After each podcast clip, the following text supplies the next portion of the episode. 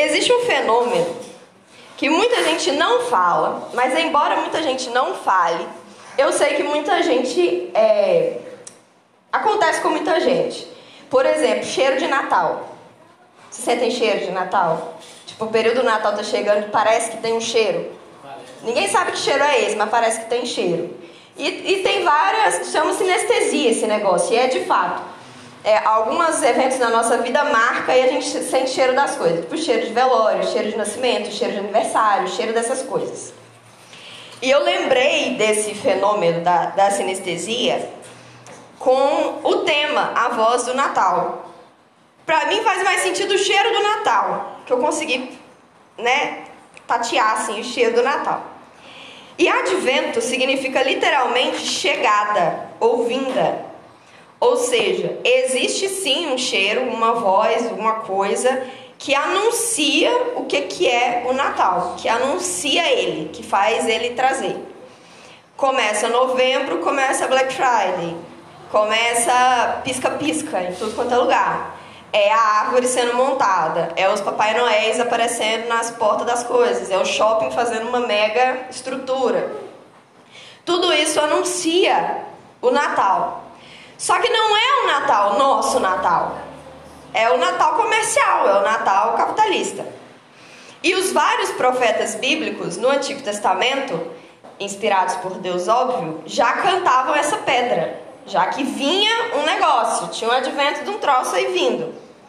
Já há centenas de anos, clamando com esperança e tendo esperança, não sobre a figura de Jesus, não sobre a pessoa Jesus, até porque muitos deles falavam e pode ser que alguns deles nem sabiam o que estava falando, só mandava profecia mesmo. Então não era sobre a presença de Jesus, o Jesus, mas sim do reino que viria com ele, da figura que ele exerceria, né? O reino de Deus aqui, a redenção de Israel, a, a retomada do controle que a gente perdeu por livre espontânea vontade lá no Éden. Um tempo que, enfim, o mundo seria restaurado, assim na terra como no céu. E esse texto que o Eden, que o Heavy leu, fala sobre um rebento, né? Tem algumas algumas algumas versões fala raiz, outras versões fala broto, outras versões fala rebento. Rebento é que viria da raiz de Jessé. Jessé é pai de Davi.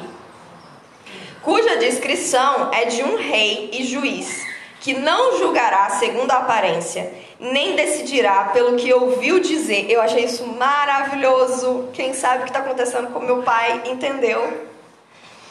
É, depois eu conto em off é, que é o versículo 3. Ele terá o seu prazer no temor do Senhor. Não julgará segundo a aparência, nem decidirá pelo que ouviu dizer, mas julgará com justiça os pobres e decidirá com equidade a favor dos mansos da terra. Achei relevante explicar o que é equidade. Equidade e igualdade não é a mesma coisa. Igualdade é, por exemplo, eu tenho 1,60 de altura. E a Val tem quanto, Val, de altura? 1,56. Eu do lado da Val sou mais alta. O Maninho tem quanto de altura, Maninho? 1,80. Nós três assistindo um jogo de futebol, por exemplo, que eu nunca iria. Enfim, um jogo de futebol, por exemplo, se a gente tivesse todos os três na mesma arquibancada, é igualdade. Mas equidade é eu e a Val estarmos num, num saltinho maior para que os três fiquemos na mesma altura para a gente conseguir ver o que está embaixo. Isso é equidade. Igualdade e equidade é diferente. São termos diferentes, parecidos, porém diferentes. Então, esse reino que já veio, porém não, é muito controverso. Ele é completamente fora da realidade que a gente não consegue dimensionar e imaginar. Eu não consigo imaginar, por exemplo, um lobo habitando com um cordeiro e um leopardo deitando junto de um cabrito, um leão pastando. Porque o leão comendo forragem lá é pastando. Já pensou um leão pastando? Um leão pastando? Um neném metendo a mão no ninho de uma cobra para brincar com a cobrinha? Isso é possível nesse reino redimido e novo que virá. Para nós isso é loucura. Isso é piração. Eu não deixo a criança perto de uma cobra nem me pagando. Porque a gente conhece o perigo. Só que esse perigo ele vem porque a terra foi amaldiçoada, a terra foi perdida e até a natureza mesmo sofre com isso. Mas quando esse novo reino vier, ele simplesmente vai ser diferente de tudo que a gente já viu e perfeito. É esse o reino que começou com o nascimento de Jesus e que hoje celebramos, mas que ele ainda não chegou. A voz do nosso Natal diz coisas diferentes do Natal comercial. E essas coisas estão em Mateus 3. Cadê? 3. Com a pregação de João Batista que dizia: Naqueles dias, diz, né? Naqueles dias apareceu João Batista pregando no deserto da Judéia. Ele dizia: Arrependa-se, pois está próximo o reino dos céus. Pois é a João que se refere o que foi dito por meio do profeta Isaías. Vós que clama do deserto, prepare o caminho do Senhor e endireitem as suas veredas. João usava uma roupa fe feita de pelos de camelo e um cinto de couro.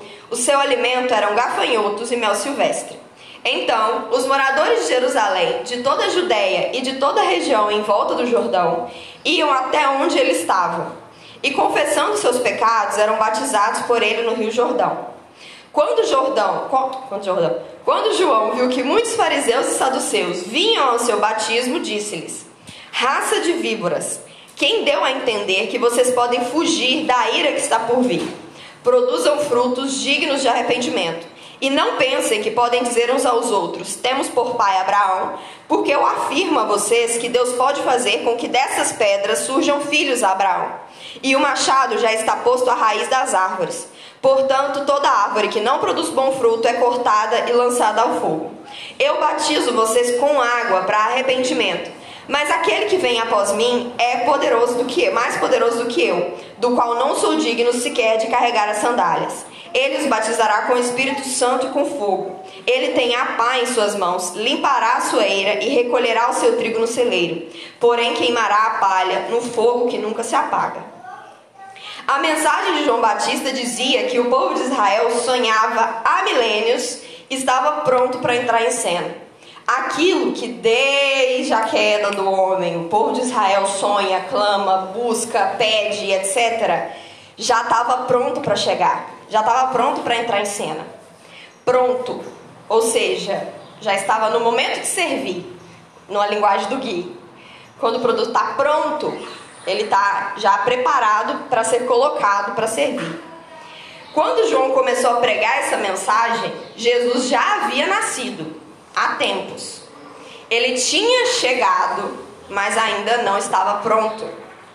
Ele já estava entre eles, mas ainda não estava pronto. É com base nesse Natal que João anuncia outro advento. O que João prega não é o nascimento, o que João prega é o início desse reino, o nascimento de um novo mundo que vem com o reino de Deus. Como o período histórico daquela época era de intenso conflito político, entendemos isso porque vivemos há pouco tempo, a expectativa de Israel era de um rei político, de uma figura de rei político de rei, do trono, de súdito, de mandais, mandai, etc. Esse era o reino que Israel tinha na cabeça. Um rei que chegaria e pegaria o trono do Império de Roma, que era horrível. Se vocês estudarem história ou pegar um pouquinho, você vê que o Império de Roma era horroroso. Só que essa expectativa é quebrada.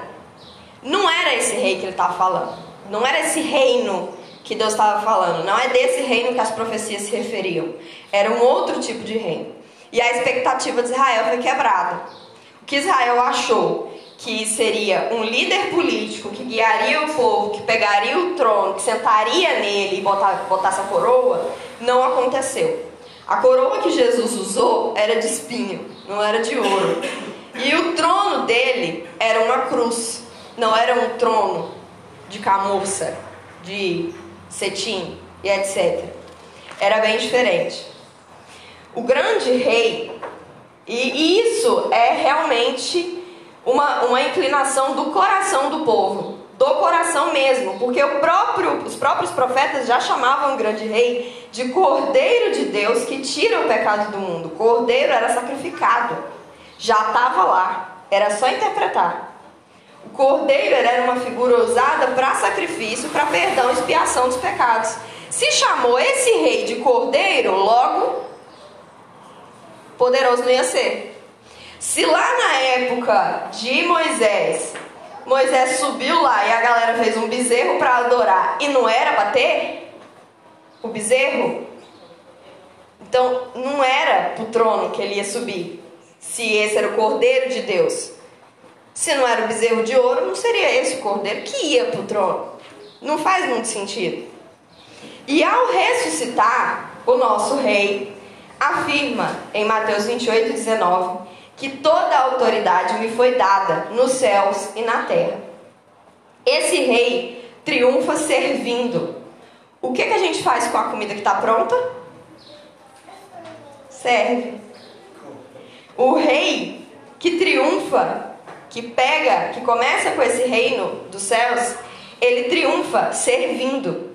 O reino que ao invés de mandar, ama. Ele não manda, ele vai lá e lava o pé do súdito. Ele não ordena, ele orienta. Ele não encaminha porta-voz, ele vai e fala. E quando ele ascende aos céus, ele nos promete um segundo advento.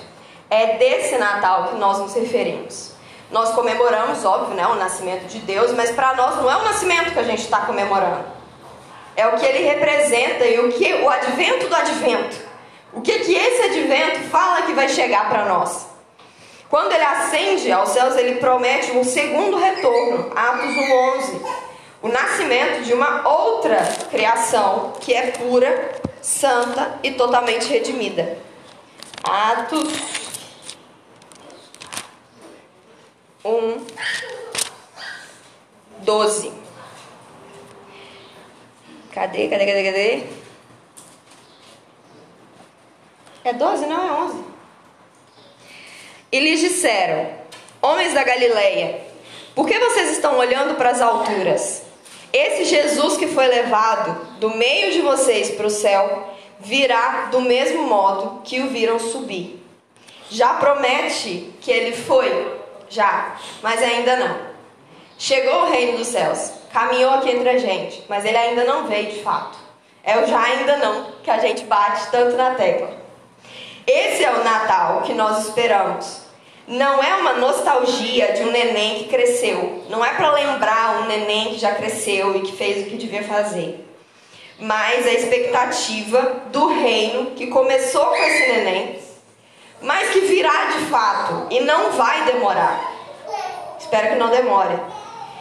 E com ele o nascimento de novos céus e uma nova terra, a nova Jerusalém que desce dos céus. Ai, eu quero ver isso um reino que já habita no coração de quem aceitou a Cristo. Alguém lê, por favor, 2 Coríntios 5,17?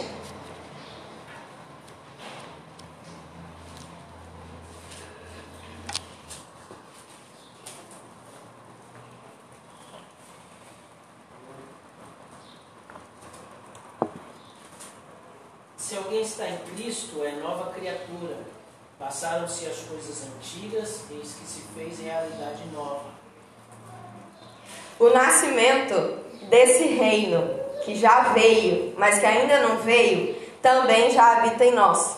Porque uma vez que a gente aceita, uma vez que a gente reconhece e coloca esse reino devido trono, o trono da nossa vida, em nós também tudo se faz novo. Em nós também aquilo que não presta já morreu e se torna uma nova pessoa, uma nova criatura.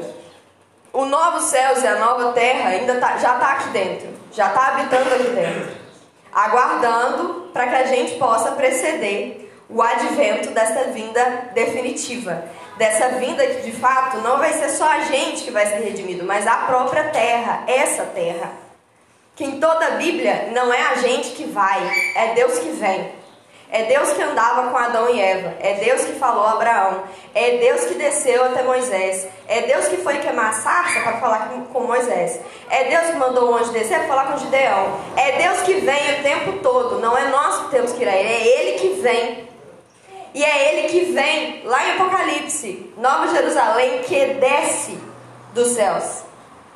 É Ele que vai vir. É o reino que vem. A gente só precisa esperar e agir para que ele chegue um pouco mais rápido. E justamente por isso, o advento grita: arrependa-se, lá em Mateus.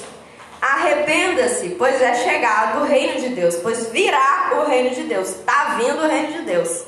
Arrependa-se. É meio que aquela palavra que a gente recebeu no ano passado: arruma a casa, que tem gente chegando. Arruma a vida que o rei está chegando. Arruma o trono que o rei vai vir sentar. Arrependa-se, porque está muito próximo o reino dos céus. O evangelho lá de Mateus diz que todo tipo de pessoa vinha ver e ouvir a palavra de João Batista, que na verdade era de Deus, através de João Batista. De? Então, os moradores de Jerusalém, de toda a Judéia e de toda a região em volta do Jordão iam até onde ele estava, no meio do deserto, gente. No meio do deserto. Do deserto. Sem água, sem ventilador. 30 vezes mais quente do que aqui. Cheio de pano. Porque não era short, camiseta de algodão, era um monte de pano, tipo aquele ali e confessando os seus pecados eram batizados por ele no Rio Jordão. Então eles vinham e arrependiam. Era gente comum, fariseu, mestre da lei, gentio, judeu, gente de fora, elite, político, religioso, gente doida, aleatória, qualquer pessoa vinha até essa palavra que gritava, que João Batista gritava: arrependa-se, pois é vindo o reino dos céus. E todos confessavam. Confessar é o mesmo que concordar. Se eu confesso, eu concordo, seja coisa boa ou ruim. Se eu confesso, eu dou aval, falo assim, não, realmente, é verdade. E concordar, vou até beber uma água, porque agora eu estou muito chique, quando a neném vai escutar isso da minha boca. Isso aí a semana inteira, mentira. Descobri isso da semana. Com concordar. Com é junto. E córdia vem do latim cordis, que é coração. Então, concordar é tipo assim, de coração. Eu tô afirmando que isso é verdade. Então, todo fundo do coração, eu tô falando que isso é verdade. Então, de fato, não tem dúvida nenhuma para dizer que isso é mentira. Então, eu confesso, eu concordo que eu sou pecador e que não dá para me salvar sozinho e que eu preciso do Redentor para fazer isso por mim. Agora, uma coisa que eu descobri também aleatoriamente, porque eu sou dessas, que esse cordes, ele vem também com outra palavra, que é a palavra misericórdia. Misericórdia é uma empatia tão grande e tão intensa, é uma compaixão tão enorme que faz você agir em prol de alguma pessoa. A misericórdia, ela não é dó. A dó você fala assim, nossa, coitado. Não, a misericórdia te faz agir, fazer alguma coisa. A misericórdia move alguma coisa, porque ela vem do cordes, do coração. Então nós temos essa concepção da misericórdia, certo? Se a gente tem uma via, do lado da via tem uma, um trechinho assim que se der ruim no carro a gente coloca ele ali. Como é que chama? Acostamento. acostamento. Você relaciona acostamento com costas? Com encostar? Sabe como que é acostamento em inglês? Shoulder. Shoulder é ombro. Shoulder é ombro. Mas ninguém entende shoulder do, da via como ombro. É como um lugar onde a pessoa bota o carro se der problema. Nós entendemos a misericórdia desse jeito. Só que o hebraico não entende a misericórdia desse jeito e eu descobri isso muito aleatoriamente num vídeo do TikTok. Eu achei fantástico. Misericórdia em hebraico é rahamim. Rahamim é a palavra que, que traduz a misericórdia. Só que rahamim não é do coração. Ramim é útero. É outro órgão, é útero. Rahamim é uma misericórdia, é uma compaixão e uma empatia que vem do útero. Aquilo que faz gerar ação vem do mesmo lugar que gera vida. Aquilo que a gente olha do coração, mas a Bíblia fala que enganoso é ele, em hebraico, no verdadeiro, é rahamim, que é útero. É a mesma empatia materna é a mesma empatia que, que protege, que faz virar uma onça, que é, que é extremamente mais poderosa do que o coração.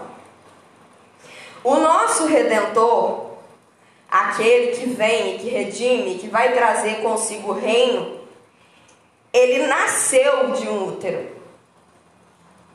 A misericórdia de Deus, que se renova a cada manhã, não é misericórdia, é rahamim, é aquela que vem do útero, de quem gerou, de quem fez, de quem criou. É muito mais intenso e potente que se manifesta com o nascimento de um ser que é Jesus.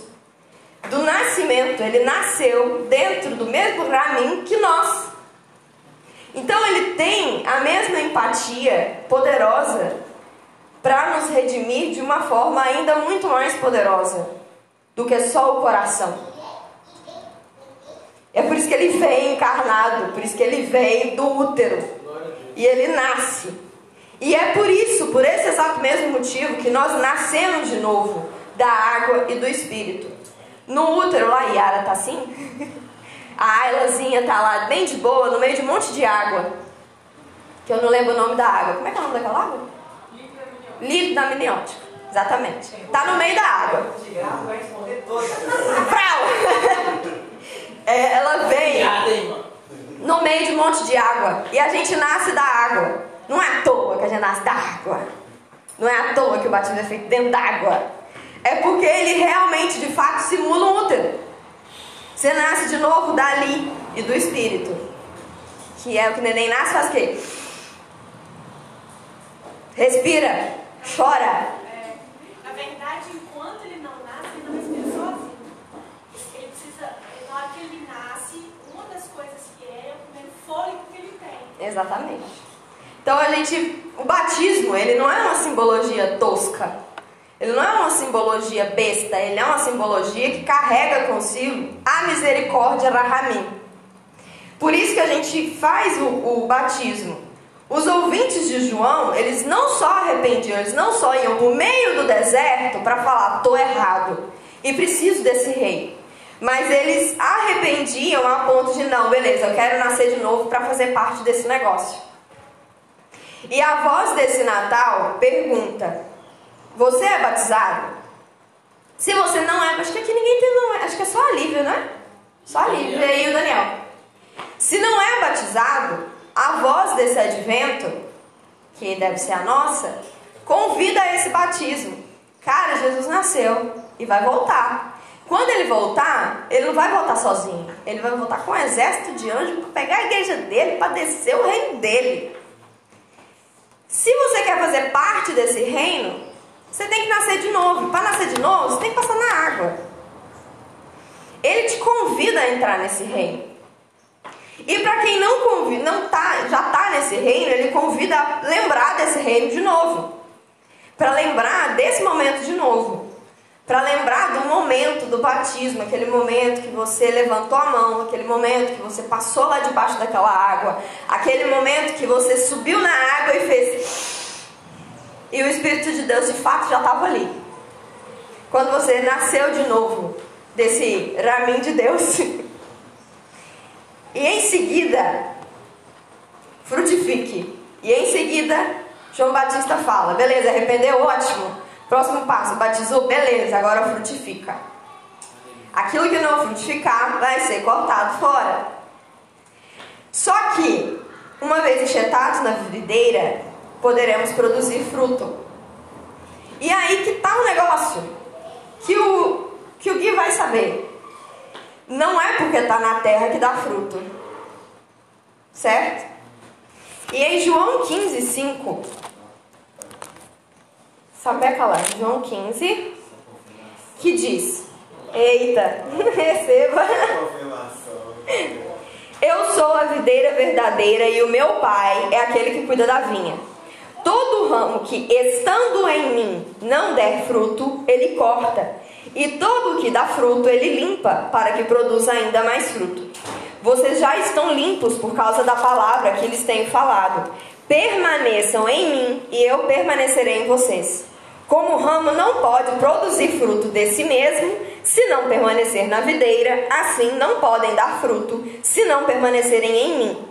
Eu sou a videira e vocês são os ramos. Quem permanece em mim e eu nele, esse dá muito fruto, porque sem mim vocês não podem fazer nada. Se alguém não permanecer em mim, será lançado fora, à semelhança do ramo, e secará. E o apanham e lançam no fogo, onde queimam.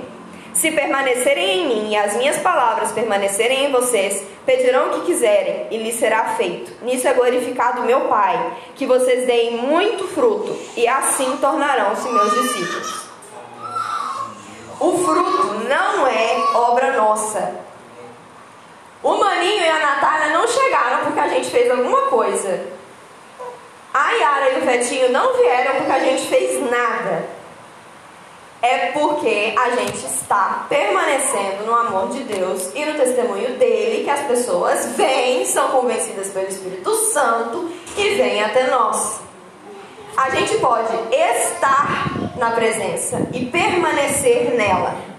Estar e permanecer é diferente. Estar é aleatoriamente, você só está ali.